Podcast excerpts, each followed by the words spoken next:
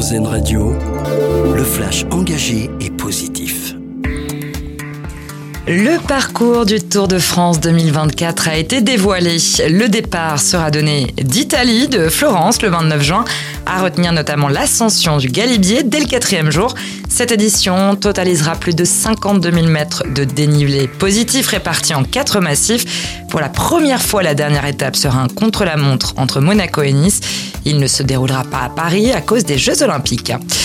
Euh, bonne nouvelle pour les fonctionnaires français, leur prime exceptionnelle de pouvoir d'achat sera versée dans les prochains jours en même temps que leur salaire d'octobre. 2 millions de fonctionnaires vont bénéficier de ce coup de pouce pouvant aller jusqu'à 800 euros. Objectif, soutenir le pouvoir d'achat des agents publics dans un contexte d'inflation. Ne pas utiliser le réseau social X pendant 24 heures pour en dénoncer les évolutions. Un collectif appelle à faire la grève du tweet vendredi, un an après le rachat de l'entreprise par Elon Musk.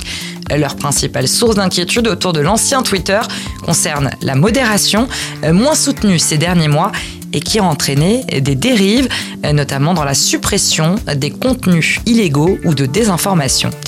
Une idée sortie avec vos enfants en ces vacances de la Toussaint. La Patte Patrouille cartonne en ce moment au cinéma.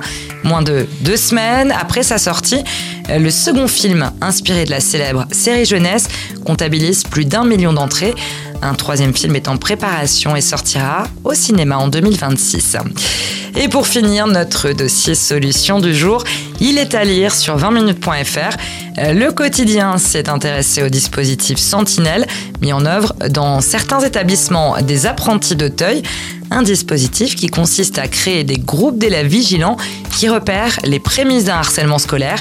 Une démarche qui porte ses fruits et qui s'inscrit dans la droite ligne des mesures prises par le gouvernement dans le cadre du plan interministériel de lutte contre le harcèlement. C'était le Flash Info engagé et positif sur RZN Radio.